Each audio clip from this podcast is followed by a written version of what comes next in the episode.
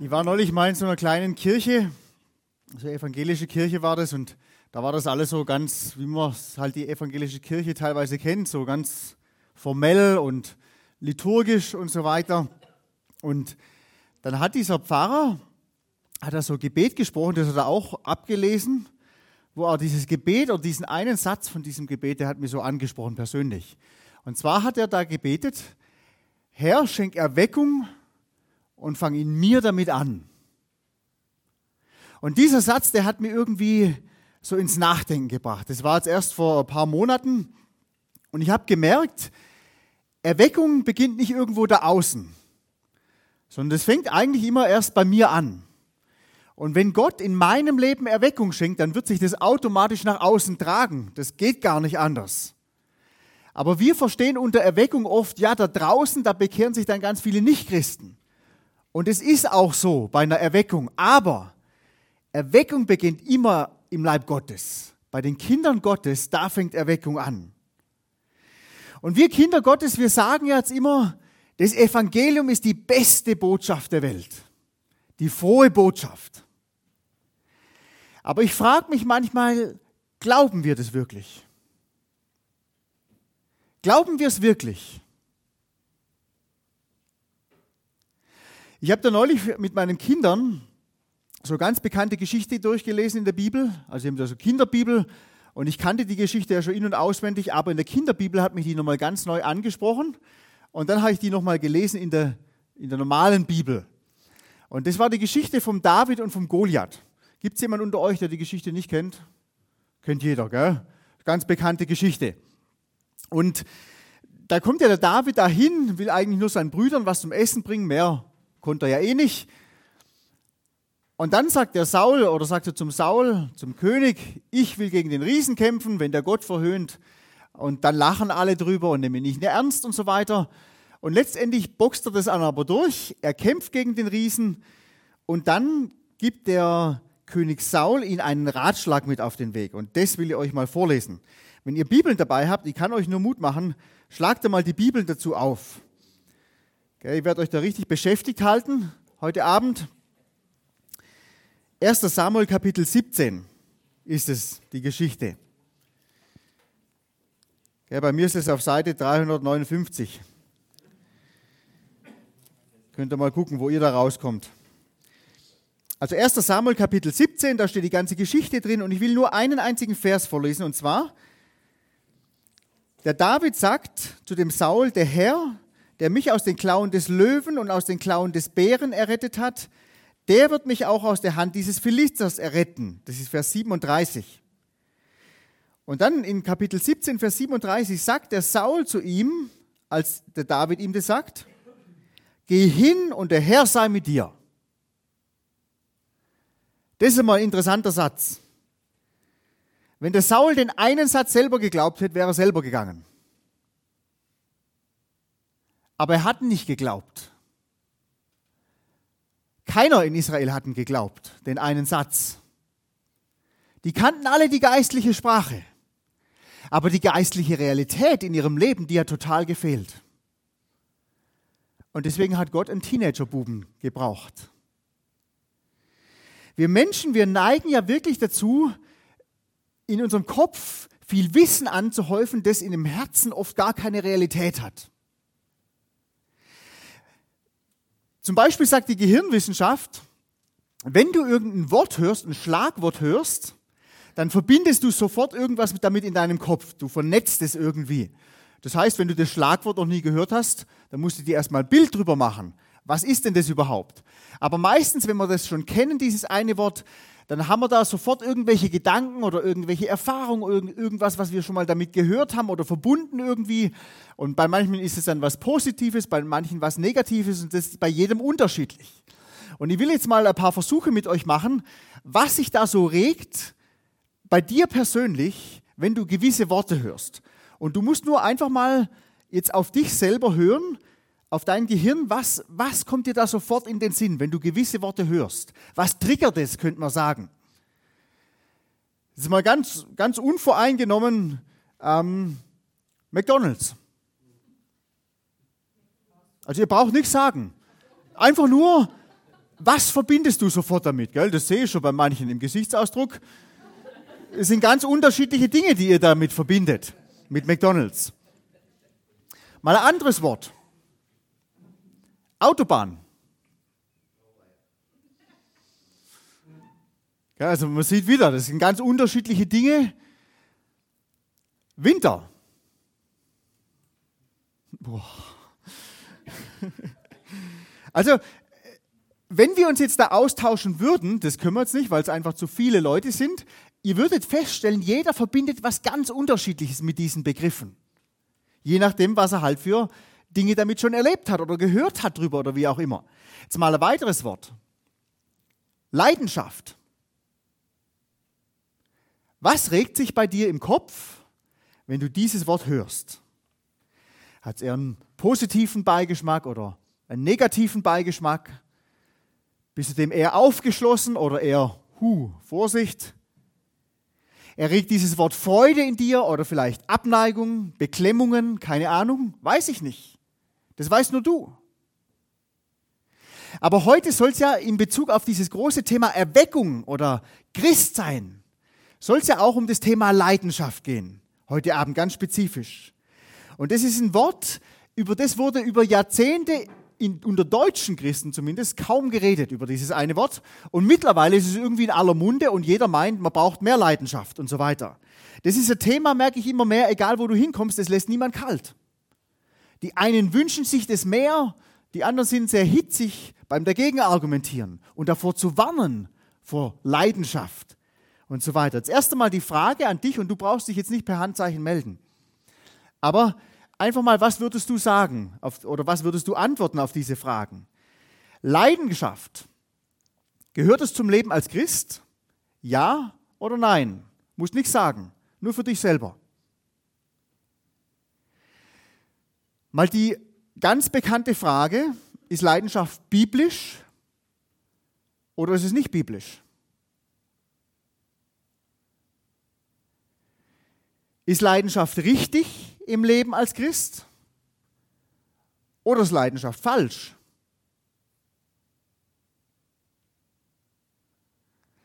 Man meint da oft, man hat da so ganz klare Antworten drauf. Aber wir werden uns da ein bisschen auseinandersetzen damit heute Abend mit diesem Thema. Wer unter euch würde sagen, und jetzt könnt ihr es mal mit Handzeichen machen, Leidenschaft im Leben als Christ ist eine absolute Notwendigkeit? Also ich kann das jetzt von hier vorne beurteilen. Ich würde mal sagen, das ist zwei Drittel bis vielleicht sogar drei Viertel. Jetzt lese ich euch mal vor, was Leidenschaft überhaupt ist. Leidenschaft ist eine das Gemüt völlig ergreifende Emotion.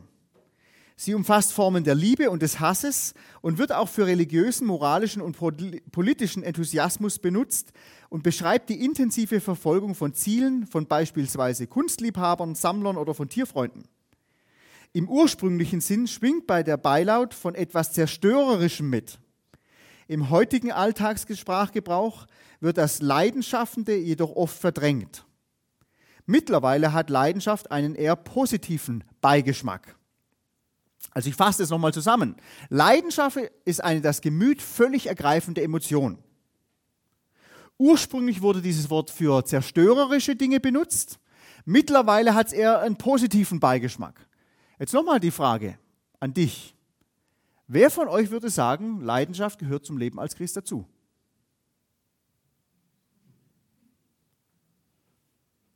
Also mir scheint so, es sind ein paar weniger geworden. Könnte es vielleicht sein, dass allein schon unterschiedliche Generationen was komplett unterschiedliches verstehen unter Leidenschaft? wenn du diesen, dieses Wort hörst. Meine Leidenschaft ist eine das Gemüt völlig ergreifende Emotion. Damit tun wir Deutschen uns ja schon extrem schwer. Leidenschaft zeigen. Da gehst mal nach Südamerika, das ist ganz anders. Es hat eigentlich eher diesen Beigeschmack von was Zerstörerischem. Vom, vom Ursprung her. Leidenschaft schafft Leiden. Deswegen ist es auch völlig verständlich, dass viele, ich würde sagen auch vor allem ältere Christen, sofort sagen würden, ja, halte mal, vorsichtig. Dagegen bei jungen Leuten Leidenschaft, das ist unbedingt notwendig. Das hat einen positiven Beigeschmack. Und das schafft ja oft ganz schwierig, große Schwierigkeiten innerhalb von Gemeinden, unterschiedliche Generationen und so weiter. Wir benutzen jetzt dieses Wort Leidenschaft in Bezug auf mit Jesus leben. Aber was meinen wir eigentlich da damit, mit Leidenschaft?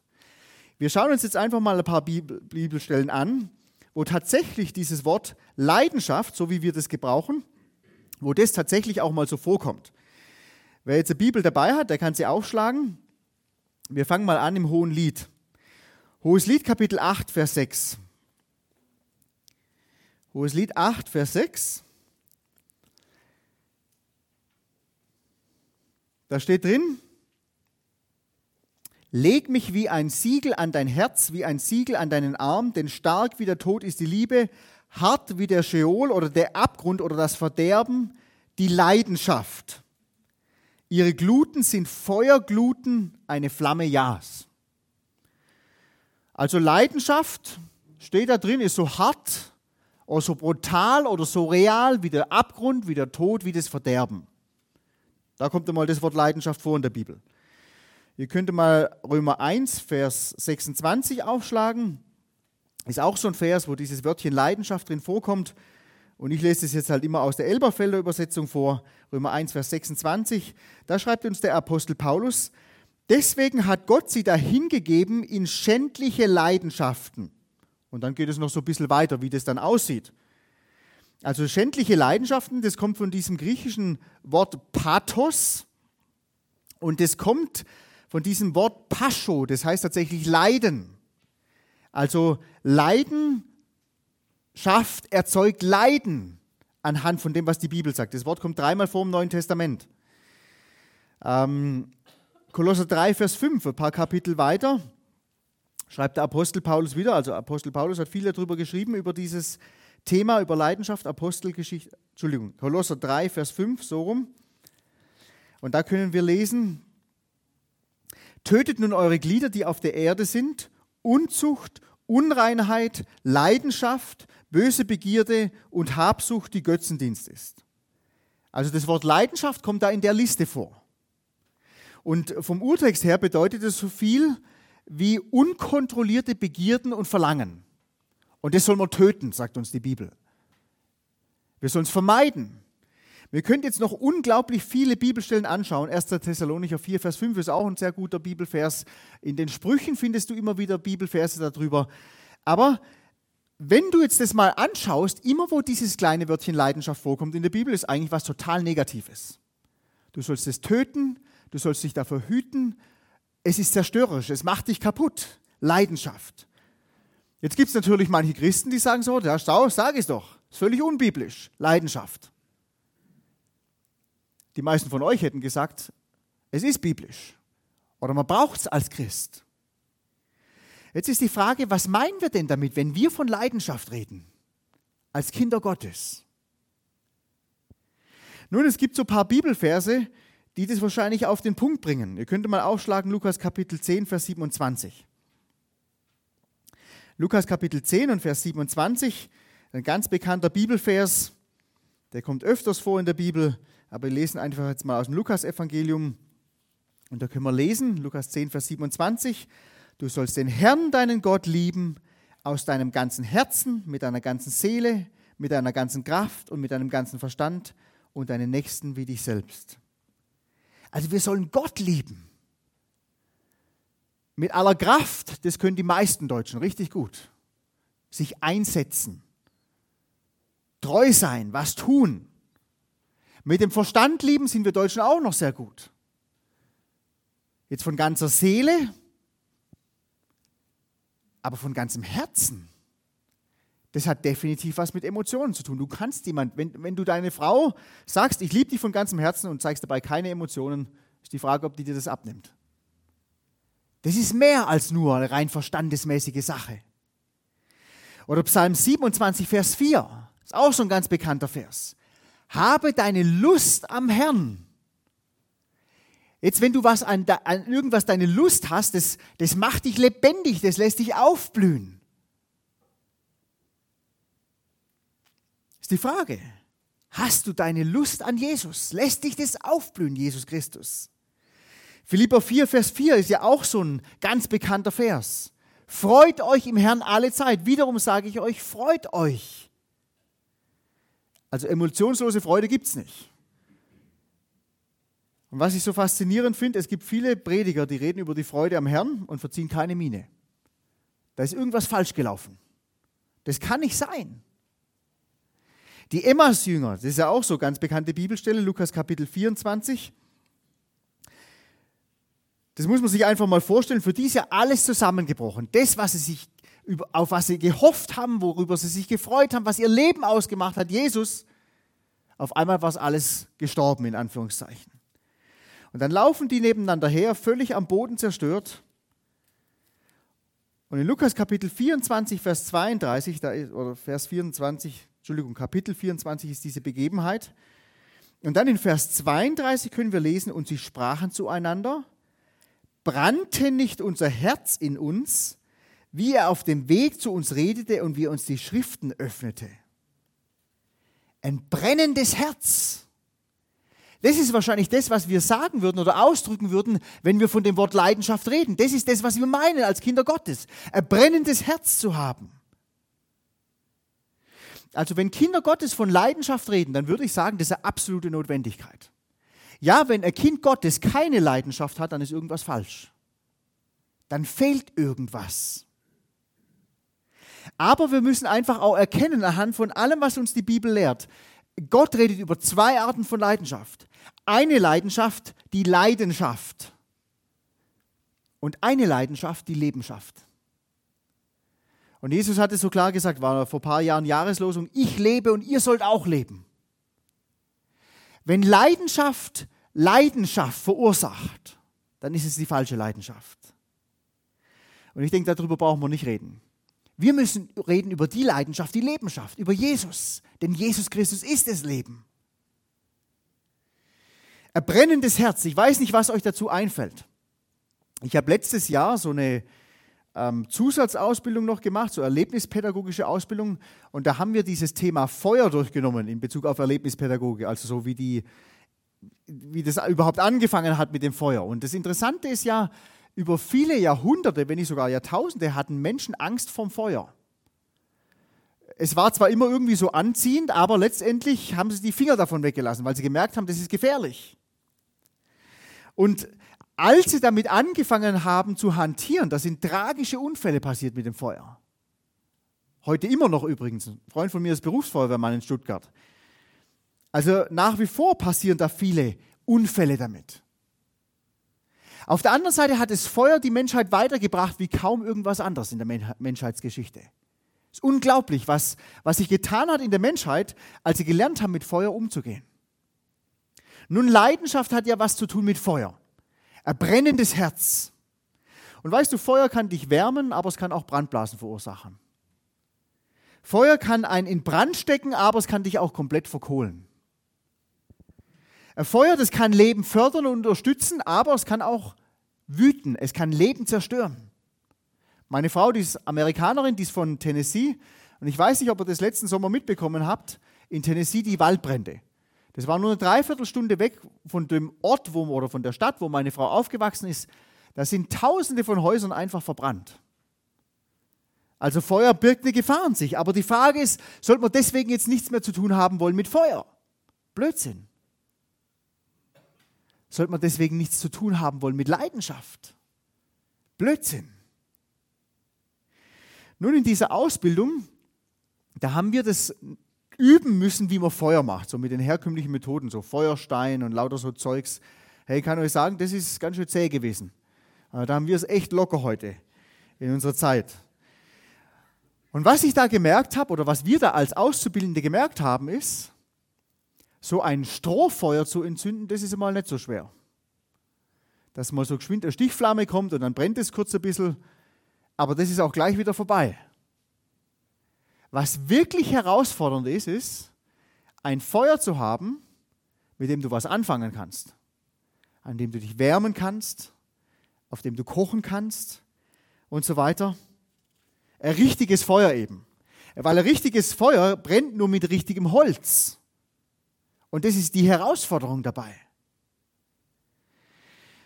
Und wenn man das nicht hat, gutes Holz, richtiges Holz, dann hat man nur kurz eine Stichflamme und dann ist es sofort wieder aus. Als meine Frau und ich geheiratet haben vor knapp 14 Jahren, da haben wir uns einen Trauvers rausgesucht, der ist nicht so gängig. Der ist aus dem Hebräerbrief, Kapitel 12, Vers 29. Da steht drin, denn unser Gott ist ein verzehrendes Feuer. Und ich finde das Bild faszinierend, das Gott von sich selber malt. Wie er ist, ein verzehrendes Feuer. Wir als Christen, wir sollen kein Strohfeuer sein. Kurz in Brand und morgen wieder aus und dann ist dunkler wie zuvor. Sondern wir sollen ein Feuer sein, das andere magisch anzieht. In Bann zieht, könnte man sagen, weil Christus in uns lebt. Ein Feuer, das andere Menschen wärmt, das ihnen leuchtet. Und ihr habt diesen kurzen Clip gesehen, also wir arbeiten in diesen Camps überwiegend mit straffällig gewordenen Jugendlichen, mit sozial benachteiligten Jugendlichen und ganz viel auch mit minderjährigen unbegleiteten Flüchtlingen. Wir arbeiten auch viel mit so Zockerkids, die nur noch zocken, die gehen nicht mal mehr in die Schule. Aber weißt du, was, das, was die alle gemeinsam haben? Wenn du abends ein Lagerfeuer machst, da vergessen die sogar mal kurz ihr Handy. Da sitzen die einfach da und die starren zum Teil stundenlang einfach nur ins Feuer. Feuer macht was mit uns Menschen. Das zieht uns irgendwie in den Bann, das zieht uns magisch an. Und jetzt sagt Gott über sich selber, ich bin ein allverzehrendes Feuer. Und ein Mensch, der in Berührung kommt mit diesem Gott, der sich ihm naht durch Jesus Christus, der kann gar nicht anders, als entzündet zu werden, in Brand gesteckt zu werden. Aber, und das ist das Wichtige, Leidenschaft braucht ein solides Fundament, genauso wie Feuer solides Holz braucht. Es braucht eine solide Theologie. Das ist nicht einfach nur ein Gefühl, weil sonst ist es ruckzuck wieder vorbei. Es ist mehr wie nur ein Gefühl. Wir haben neulich mit meinen Kindern ähm, über dieses, dieses Liedchen da gesungen, ähm, der Kluge baut sein Haus auf Felsengrund und der Narr auf Sand gebaut. Und dann haben meine Kinder gefragt, die sind alle noch relativ klein, die Großen immer, aber die, die Kleinen. Ähm, die haben gefragt, ja, was bedeutet denn das jetzt? Der Kluge hat auf Fels gebaut und der Narr hat auf Sand gebaut und da habe ich versucht, ihnen das zu erklären. Und irgendwie haben sie es nicht gecheckt oder ich habe es schlecht erklärt, keine Ahnung. Auf jeden Fall ist es irgendwie nicht angekommen, der Punkt. Und dann bin ich am nächsten Tag mit ihnen in den Sandkasten gegangen und dann haben wir so einen, so einen kleinen Steinbrocken geholt und haben da Playmobil-Häuschen draufgestellt und so Sandburg gebaut und haben da Playmobil-Häuschen draufgestellt. Und dann haben wir mit Wasser die beiden begossen und dann haben sie das erlebt, den Unterschied, ob man solides Fundament hat im Leben oder eben nicht. Und genau darum geht es in dem Thema Leidenschaft. Wenn Leidenschaft in deinem und in meinem Leben ein Dauerbrenner sein soll und nicht nur eine Stichflamme, dann braucht es solide Theologie. Und bei den, bei den vielen Reisediensten, die ich mache, wenn ihr da so rumkommt, da erlebe ich ganz unterschiedliche Christen. Teilweise total charismatische Leute, teilweise wirklich ganz konservative. Da gibt es Leute, die verziehen keine Miene, wenn sie über Jesus reden. Und da denke ich, ist das derselbe Jesus, der sich beschreibt in der Bibel, von dem die reden? Das gibt es ja fast nicht. Und dann gibt es andere, die jubeln, was weiß ich, wie Jesus hier, Jesus da, was weiß ich, was alles. Aber sobald die dann fertig sind mit ihrem Jubel, am nächsten Tag siehst du davon gar nichts mehr. Ist wie verflogen, ihr ganzer Jubel und ihre Begeisterung von Jesus.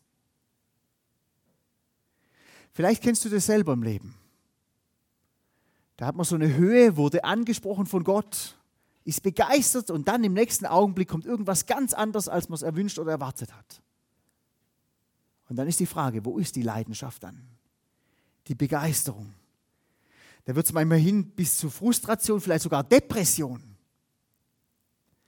Ich würde sagen, ich bin kein extrem emotionaler Mensch, aber ich kenne das aus meinem Alltag. Und weißt du, Gott wünscht sich was anderes. Der wünscht sich Dauerfeuer, ein Dauerbrenner solide Theologie, ein Brennstoff, der, der hält. Und ich will euch dafür mal ein Beispiel geben. im Lukas Kapitel 10. Da waren wir ja vorher schon. Und da steht eine ganz interessante, ganz interessante Begebenheit. Ich lese jetzt nicht die ganze Begebenheit vor. Wenn ihr wollt, dann lest euch mal durch zu Hause. Aber Jesus sendet ja die Jünger aus, je zwei und zwei. Und dann gibt er ihnen Kraft, Dämonen auszutreiben und so weiter. Und die Jünger kommen dann zurück und sind total begeistert, weil sie gemerkt, gemerkt haben, boah, da geht richtig was. Das funktioniert tatsächlich, was Jesus da gesagt hat. Lest euch das mal vor. Das ist Lukas Kapitel 10, Vers 17. Da können wir lesen, die 70 aber kehrten zurück mit Freuden und, und sprachen, Herr, auch die Dämonen sind uns in deinem Namen untertan. Also psychologisch gesehen wäre es jetzt gut gewesen, wenn Jesus gesagt hätte, hey Jungs, super, macht weiter so. Aber wenn wir die nachfolgenden Verse lesen, dann ist eigentlich interessant, was Jesus dazu ihnen sagt. Ich lese mal die Verse vor, 18 bis 20.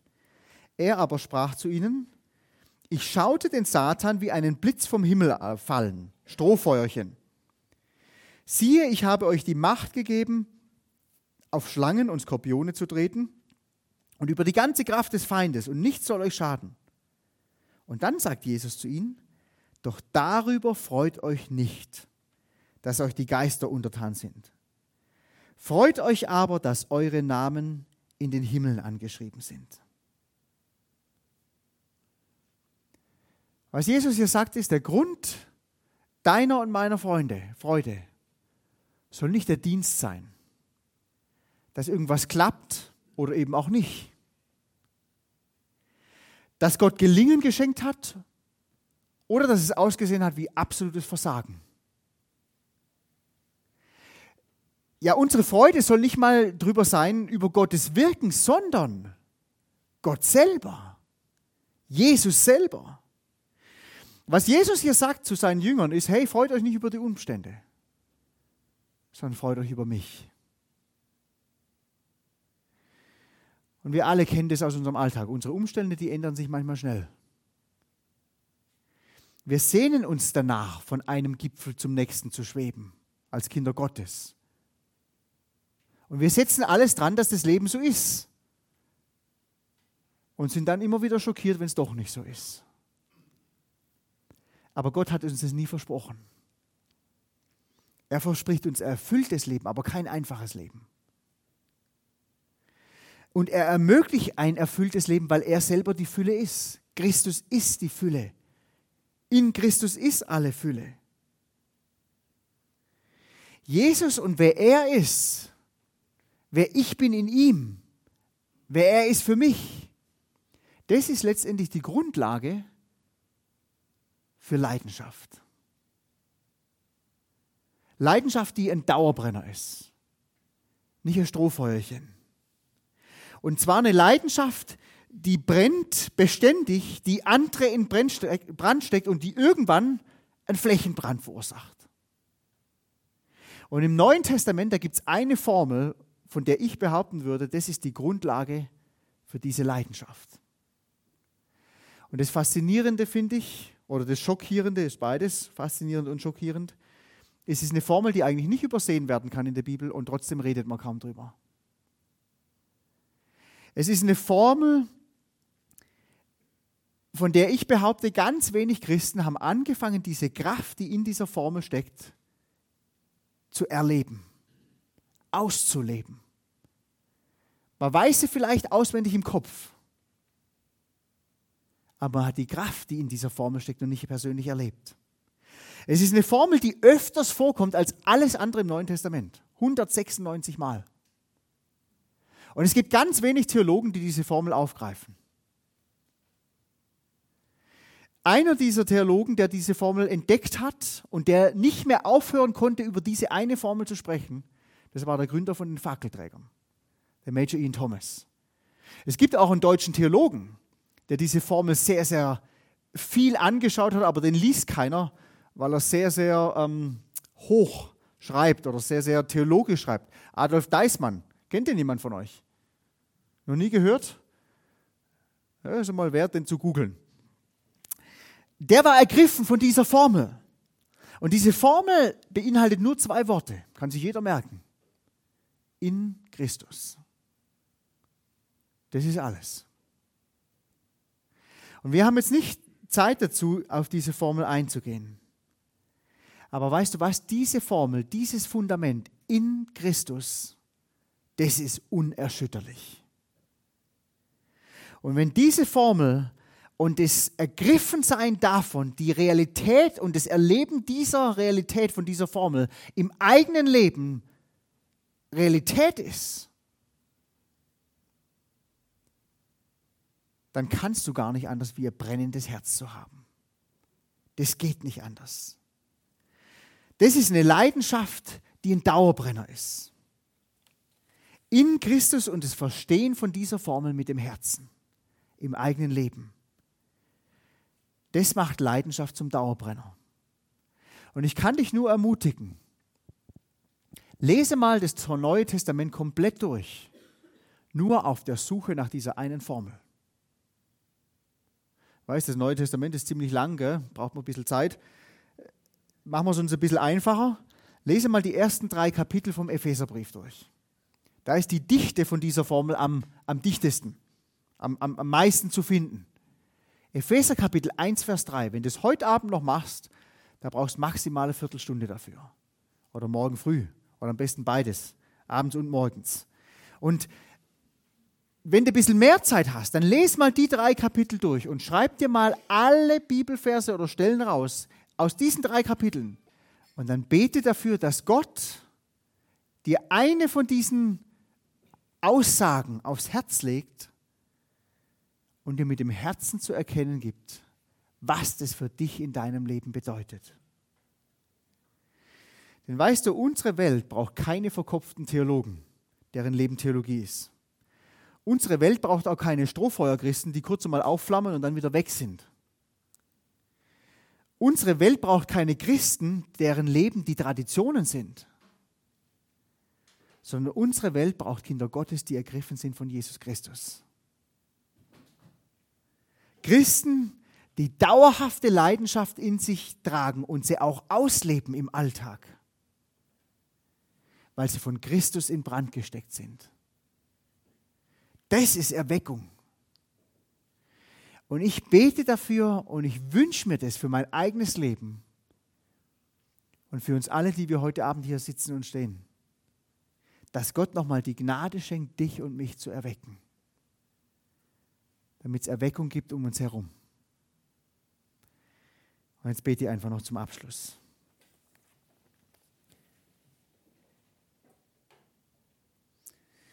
Himmlischer Vater, wenn man so Bücher liest von Zeiten, in denen du Erweckung geschenkt hast,